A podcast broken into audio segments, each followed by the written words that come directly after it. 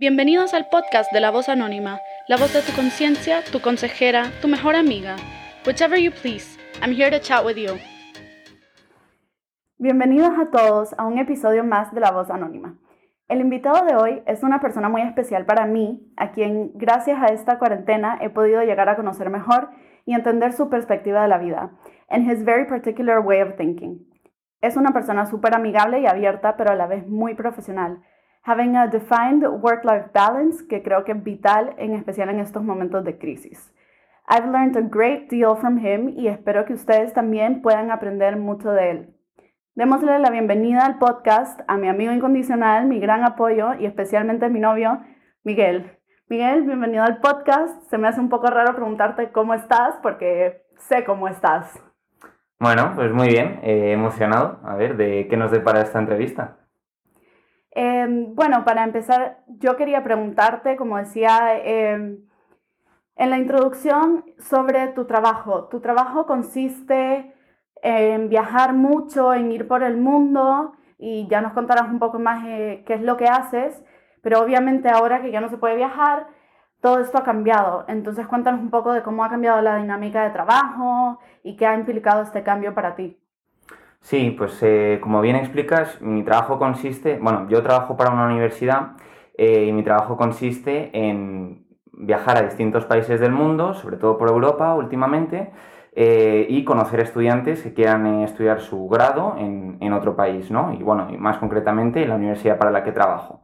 Entonces, sí, mi rutina antes del coronavirus consistía en cada semana, cada dos semanas, pues subirme en un avión, viajar a otro país, eh, ir a conocer estudiantes en colegios, en eh, sesiones informativas, etc.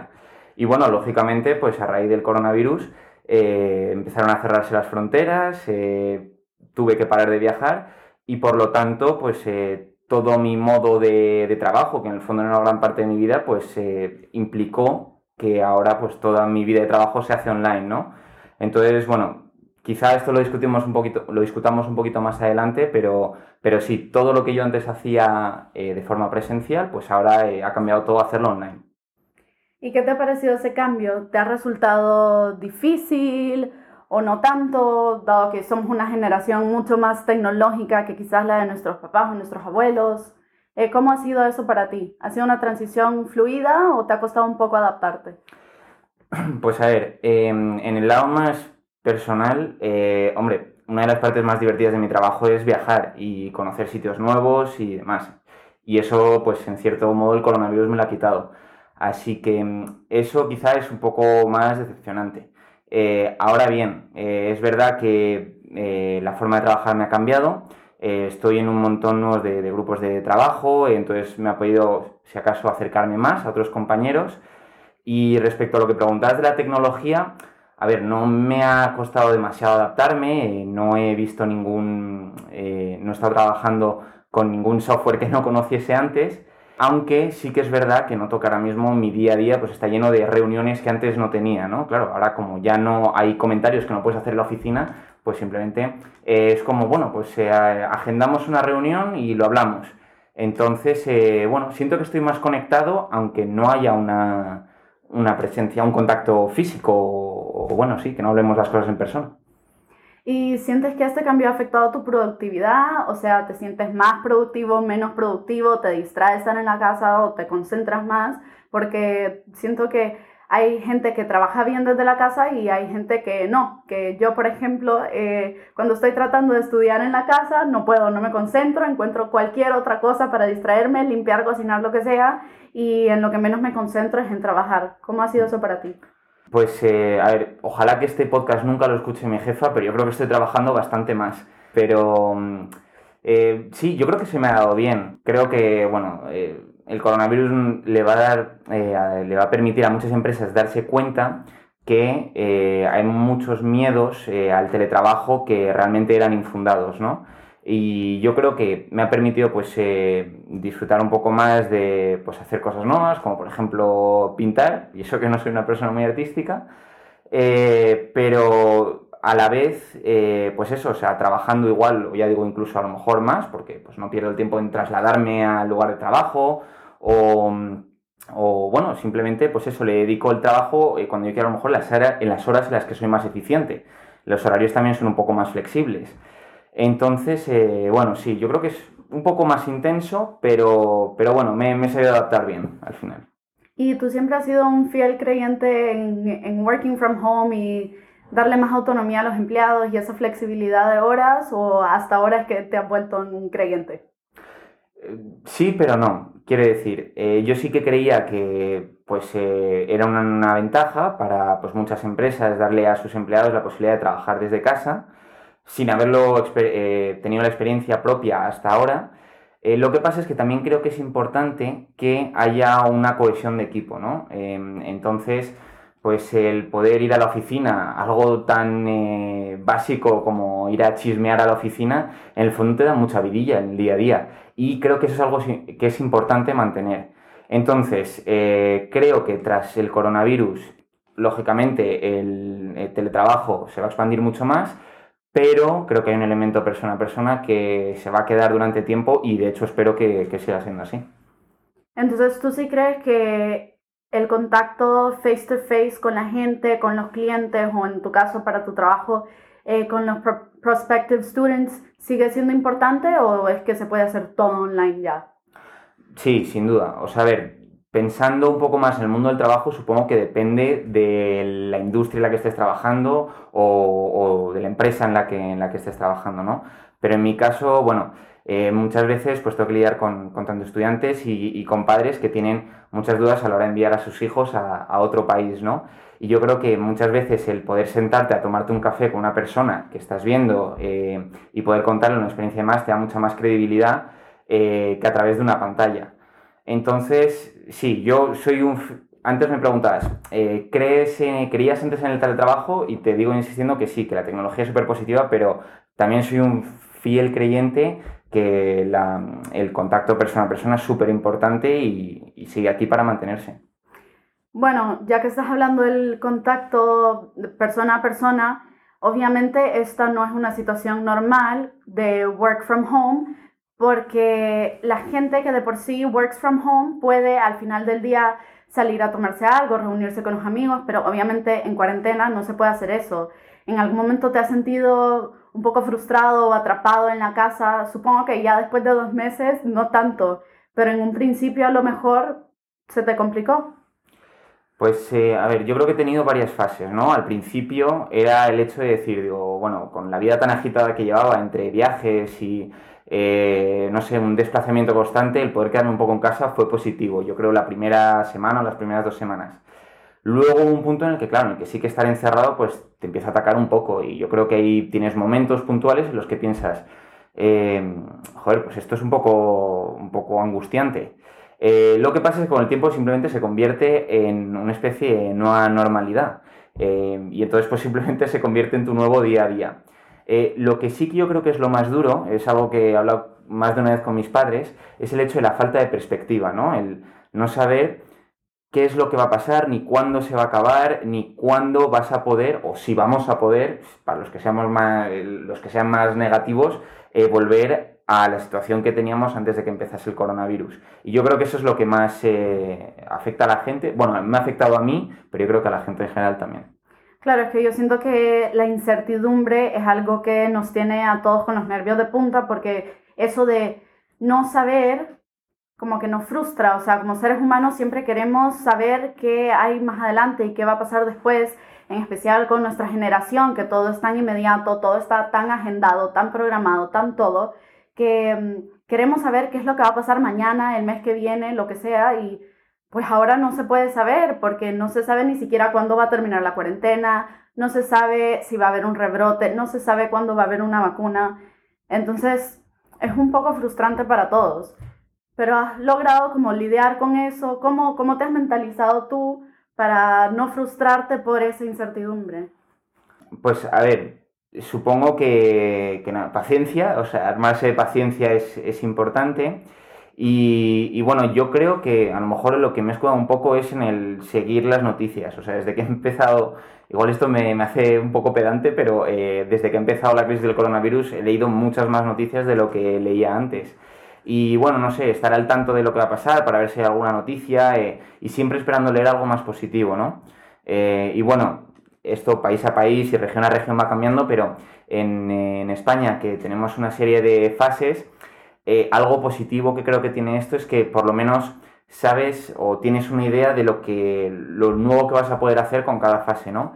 Y esto, aunque bueno, no lo puedes tener ya, eh, siempre te da una perspectiva, te da una perspectiva, que al final yo creo que pues eso te da un poco más de esperanza y dices, bueno, tengo que ser paciente porque sé que dentro de X tiempo pues voy a tener algo. Y esto me ha ayudado un poco. Sí, siento que tener algo como to look forward to ayuda un montón y te tranquiliza los nervios y saber que, aunque, o sea, como decías, no es hoy, a lo mejor tampoco es mañana, pero en una semana, en dos, voy a poder hacer más, como que te da un poco más de calma y esperanza de que sí vamos a poder en algún punto volver a hacer nuestras vidas normal, aunque también va a ser un nuevo normal, como dicen en todas las noticias, pues. Ya que hablabas antes de las relaciones eh, cara a cara, obviamente tú eres una persona súper independiente, hace muchos años que ya no vives con, con, tu familia, ni con tus padres, ni nada, eh, pero sientes que a raíz de esto te has acercado más a ellos o has hablado más con ellos, como por sentirse todos, como que se dan apoyo mutuo. Sí, pues em, justamente antes eh, me decías que estamos acostumbrados a tenerlo más planificado, pero yo creo que no, yo creo que el, coronavirus nos ha, hecho planificar mucho más las cosas, ¿no? Entonces, esto lo pienso por una parte, eh, por ejemplo, pues de cara a lo mejor a que amigos antes eh, hacías un plan por WhatsApp y ya te surgía. Ahora no, hay que preverlo, ¿no? Pues porque es toda una logística de, bueno, pues salir con la mascarilla, de, bueno, pensar en qué método de transporte y demás. Eh, esto también, no sé si inconscientemente, aplicado con, a la hora de hablar con mis padres. Antes, eh, pues eso, me llamaban a lo mejor una vez por semana, eh, cuando les viniera bien, ¿no? Y ahora, claro, pues quizá es porque tengo que trabajar en casa, eh, pues hemos establecido que a las 7, los miércoles y los sábados, es cuando vamos a hablar, ¿no? Es un poco raro, pero en el fondo está bien saber que tienes ese momento como de, hablar con, con, tus padres y de... Es un poco raro tenerlo formalizado, pero bueno, es la nueva normalidad, supongo. Ya, siento que, que, tu familia en eso es como súper organizada, siempre están como scheduling sus llamadas. Sí, bueno, aparte quizás es un tema de familia también, ¿eh? Sí, sí, sí, eso sin duda. Sí, pero en realidad me gusta eso porque yo con mi familia a veces no encuentro el tiempo para hablar o solo se me pasa, se me olvida o todos estamos haciendo diferentes cosas, pero como que si, si ya está calendarizado para todos los miembros de la familia, es como, ok, nos vamos a reunir, o sea en los dos meses y pico que llevamos de cuarentena, tú has logrado hacer esto dos veces por semana.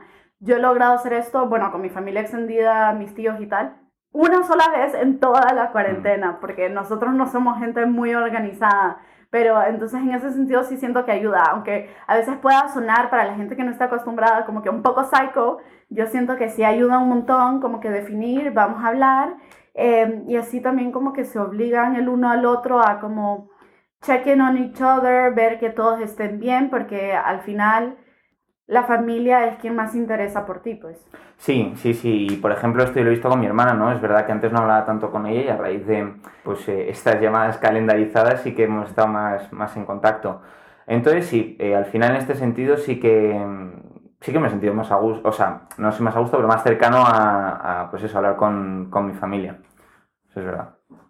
Bueno, y ya que estábamos hablando de cómo han cambiado todo, tu vida laboral, tu vida personal, ¿cómo sientes tú que mm, esto va a evolucionar y cómo esto va a transicionar al futuro? O sea, ¿cómo va a afectar todo lo que estamos viviendo ahora a nuestra nueva normalidad en, en el sentido de trabajo, si vamos a seguir working from home o no, cómo van a funcionar las empresas de ahora en adelante, en el sentido familiar, si vamos a empezar a valorar más o menos el tiempo en familia, etc.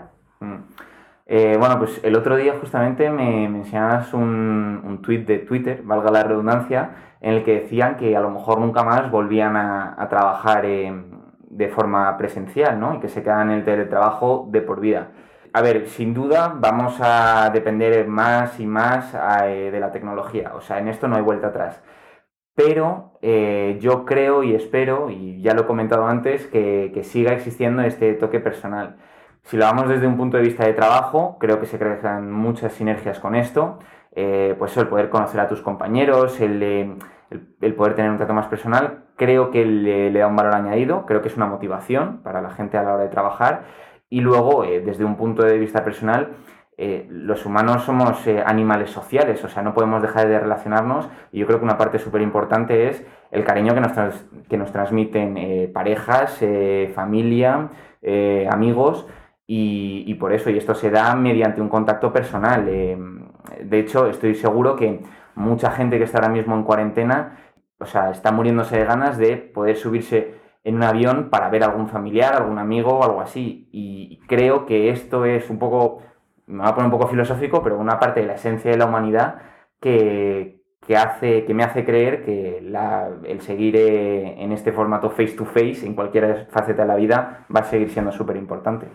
O sea que tú no crees que esto sea The Rise of the Machines.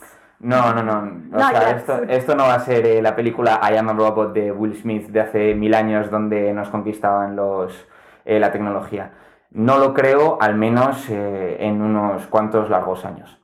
Bueno, y eso, em, en términos de empresa, ¿cuál es tu punto de vista? ¿Tú crees, ya, ya decías que, bueno, obviamente no hay vuelta atrás, ya que han visto que se puede ser muy eficiente con por medio de la tecnología, con el trabajo desde casa, pero ¿tú crees que esto va a afectar la manera en que las empresas eh, contratan a sus empleados? ¿Será que van a despedir a más empleados y rely more on technology? ¿O van a seguir teniendo el mismo, la misma cantidad de empleados? ¿O será que ahora cuando te entrevisten para un trabajo nuevo van a fijarse más en tus habilidades tecnológicas? ¿Cómo ves esto cambiando en el mundo laboral?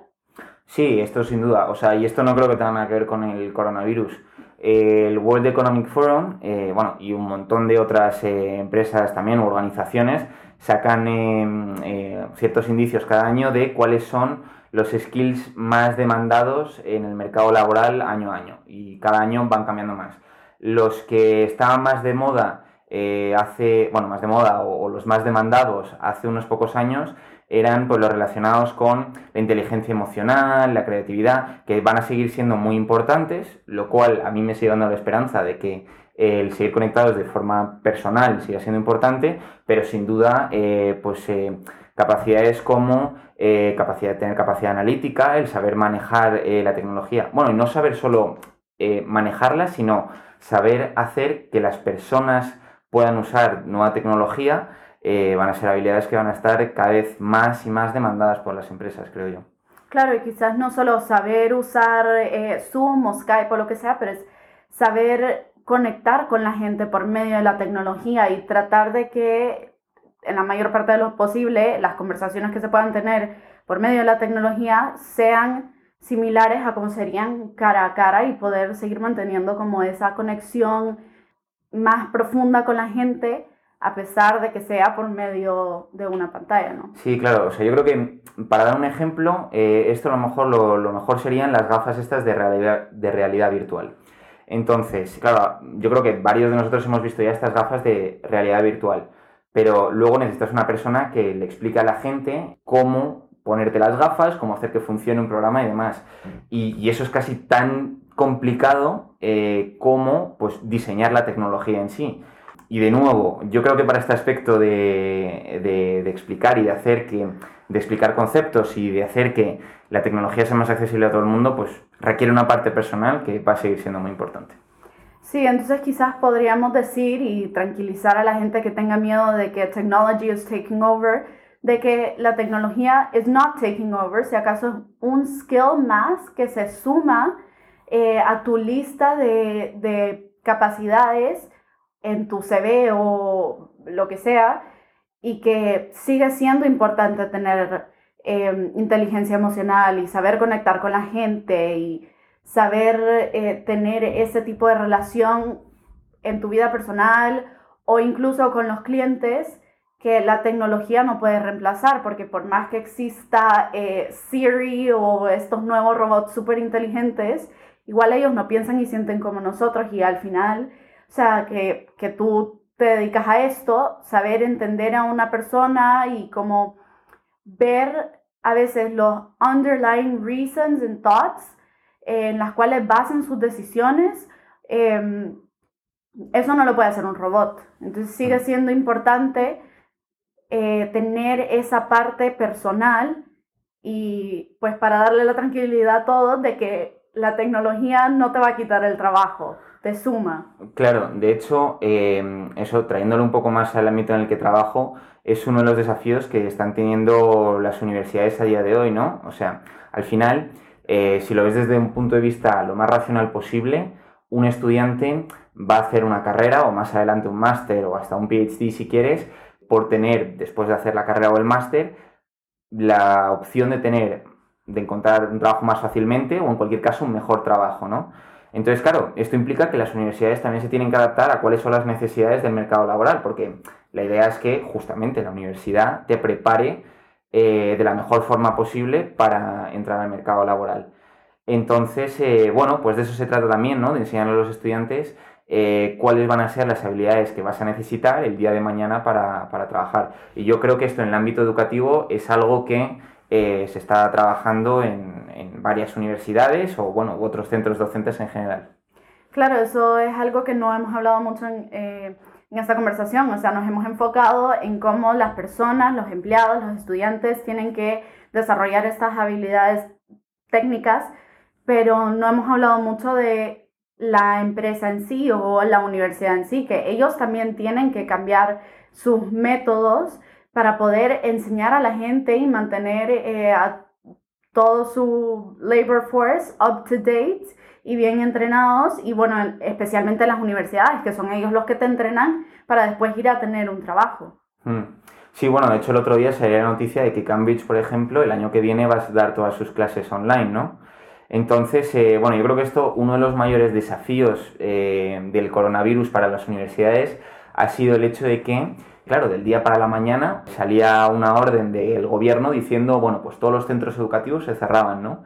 Entonces, claro, de repente, eh, pues tienes que dejar de dar clases y mm, buscarte la vida de cierta forma para poder seguir dando, o sea, enseñando a tus estudiantes. Al final yo creo que coronavirus o no coronavirus, la educación va a seguir siendo, es el principal arma que tienen las sociedades para seguir evolucionando y saliendo adelante. Bueno, y para concluir, eh, yo quisiera que le des un consejo a todos los que nos estén escuchando, eh, no solo porque tú trabajas en la educación y te dedicas a ayudar a la gente a, a encontrar la carrera que quieren estudiar para que después puedan tener un buen trabajo, sino que también, o sea, tú has tenido que cambiar eh, tu dinámica laboral y has tenido que adaptarte a esta situación. ¿Qué consejo le darías a la gente moving forward? Como en qué deberían de enfocarse ellos, ya sea en sus estudios o en su trabajo, o gente que ha perdido el trabajo y está buscando uno nuevo, o incluso la gente que simplemente está struggling con su trabajo actual porque no están acostumbrados a trabajar desde casa? Bueno, a ver, son muchas preguntas a la vez, pero eh, a ver, desde un punto de vista de, de qué hacer, por ejemplo, pues ahora mismo con, tu trabajo, yo lo que siento es que, bueno, la primera parte del coronavirus es, eh, bueno, una pandemia, ¿no?, que nos afecta en lo sanitario. Y la segunda parte va a ser el impacto económico. Entonces yo sí que no soy muy positivo a la hora de pensar en la situación eh, laboral que nos espera el día de mañana cuando volvamos a la normalidad. Entonces yo lo que recomendaría a la gente es que por el momento se quede en lo que es más seguro, sus trabajos de ahora mismo, em, y, sí, que sigan un poco con la, con línea un poco segura, ¿no? Que se ferren lo seguro. Quizá lo que sí es que es una buena idea para aquella gente que ha estado pensando en sacar su propio proyecto adelante, en sacarlo justamente adelante ahora que, estamos en, estos tiempos de cambio.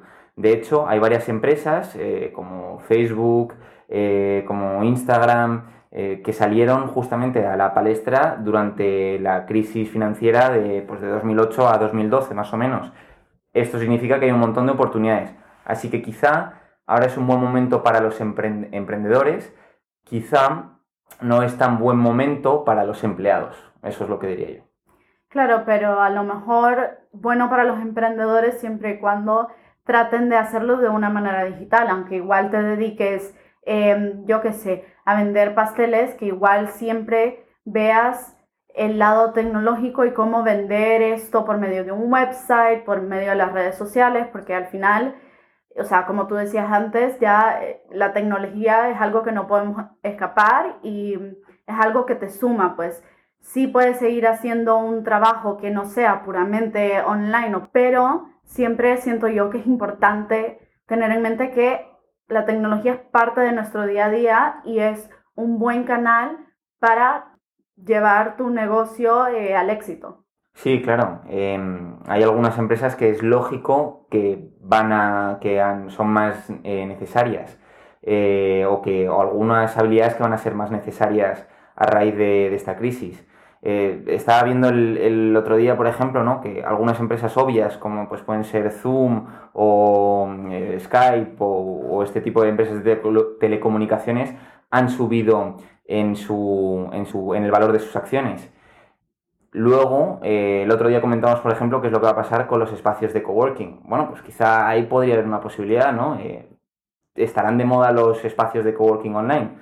No lo sé, francamente, yo no soy una persona muy emprendedora, desgraciadamente, pero eh, sí que estoy seguro que dándole una vuelta de pensar a las cosas, pueden salir un montón de ideas y estoy seguro que las habrán. Claro, porque es una pena que hay ciertas cosas que habían empezado a ser muy successful, como los coworking spaces, que a lo mejor a raíz de esta crisis sanitaria la gente ya no quiera estar eh, rodeada de tantas personas, en especial de gente que no conocen, que es el punto de un coworking space, que estás con gente que no conoces, pero tienes como, entre comillas, tu propio espacio de oficina. Entonces, a lo mejor eso vea como una decaída, pero sí es verdad que es una súper buena oportunidad para otro tipo de soluciones de eh, salir a la luz y llegar a ser muy exitosas. Pero ojo, hay que tener cuidado con el tipo de necesidad que hay, porque si lo piensas bien, un coworking space lo que te da la posibilidad es, generalmente, imagino yo, para personas eh, que tengan su propia empresa, que a lo mejor estén trabajando ellos solos, y lo que necesitan, más allá de, de un sitio donde poder tener reuniones, quizá es también el hecho de poder estar en un ambiente en el que se sientan en una oficina, porque a lo mejor eso les ayuda a ser productivos. Entonces, yo no digo que con el coronavirus eh, se hayan acabado los, los coworking. Lo que pasa es que a lo mejor sí que hay que hacer ciertas modificaciones. Está claro que a corto plazo serán medidas de distanciamiento social, pero quizá a raíz de que vamos a ser más dependientes de la tecnología, alguna vuelta de tuerca habrá que darles en este sector y, estoy seguro que pensándolo en otros sectores eh, habrán cambios similares. Sí, es verdad, a lo mejor no desaparecen todos los sectores, puede que algunos sí, quién sabe, yo no soy quien para decir eso, pero claramente van a haber muchos cambios y modificaciones en muchas cosas que en mi opinión are here to stay, at least for a long while, no son cosas temporales. O sea, porque así como todos al principio pensábamos que esto iba a ser una cuarentena de dos semanas y ya vamos para dos, tres meses, igual todas las medidas no van a ser temporales. Entonces, se trata de, adaptarse lo mejor posible y try to make the best of it. Es eh, para la gente que está working from home and they're struggling, es hacer lo que has hecho tú. Tú has escogido un espacio en la casa donde es tu lugar de trabajo y tú solo entras ahí para trabajar y no lo usas para nada más. Y entonces así es como podido diferenciar lo que es trabajo y lo que es leisure. Pero también que siento que es súper importante, y medio lo mencionabas, de cuando haces las llamadas con tus papás, es de poder determinar un horario, aunque obviamente ahora que no estás en la oficina, no es como que hay un horario fijo, nadie está como que punching in the card, ¿sabes? Em, entonces, también, o sea, por una parte tratar de ser productivo, pero por otra parte no overwork yourself, porque ya no, ves las horas, como no hay el commute de la mañana y de la tarde, como no hay eh, la hora del almuerzo con los compañeros, eh, a veces se nos puede ir el tiempo y no nos damos cuenta y estamos overworking ourselves. Entonces, siento yo, no sé qué opinas tú, que también es súper importante saber eh, poner un límite entre lo que es trabajo y lo que es tu vida, aunque sea todo en un mismo espacio. Sí, sí, sí, está claro que es una de las, eh, uno de los desafíos del coronavirus em, es el poder diferenciar, claro, estás en el mismo sitio, eh, pues eso, diferenciar trabajo y vida personal.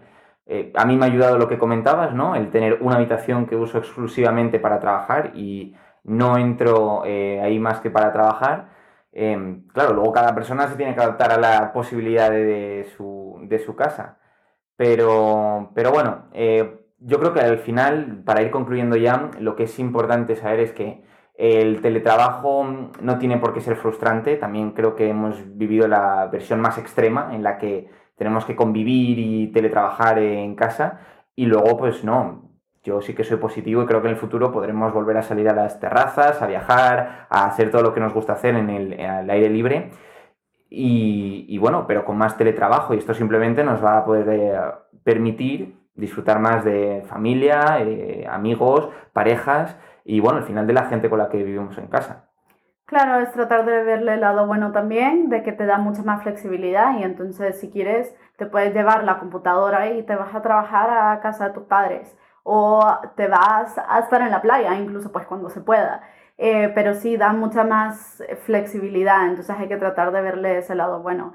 Y yo como empecé a trabajar esta semana, eh, obviamente si tú estás en el cuartito, yo no puedo estar ahí contigo, Em, que eso es algo que nos ha ayudado a nosotros también un montón porque eh, tratamos de mantener nuestra rutina lo más normal posible, entonces como si tú estuvieras en el trabajo y yo también y cada quien en su lado. Entonces yo también como no tengo un cuartito donde ir a meterme, o sea, yo he escogido un puesto de la mesa del comedor donde trabajo y en ese puesto solo me siento para trabajar y para comer me siento en otro porque así como que vas marcando límites entre, entre lo que es trabajo y lo que no. Entonces, es como una idea para la gente que no pueda tener como un mini estudio, un mini office space donde puedan designar solo para trabajar, pues igual en el comedor se puede. Lo que sí no recomendaría yo a nadie es hacerlo en el sofá o en la cama porque llega un punto en que uno duele la espalda y dos, uno deja de ser productivo y tampoco podemos dejar que se nos bajen los ánimos. Pero bueno, muchísimas gracias Miguel por hablar conmigo hoy. Iba a decir por estar conmigo hoy, pero has estado conmigo toda la cuarentena.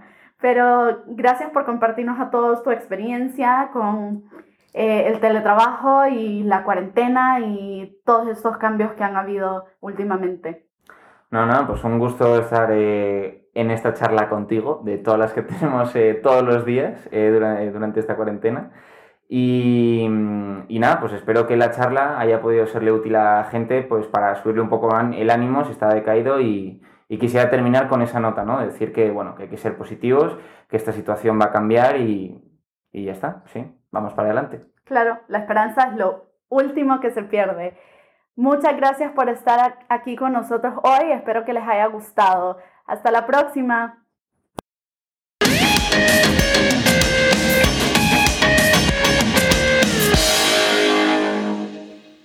Preguntas, comentarios, sugerencias Come chat with me over on Instagram at Voz Podcast o por la web en vozanónima.com.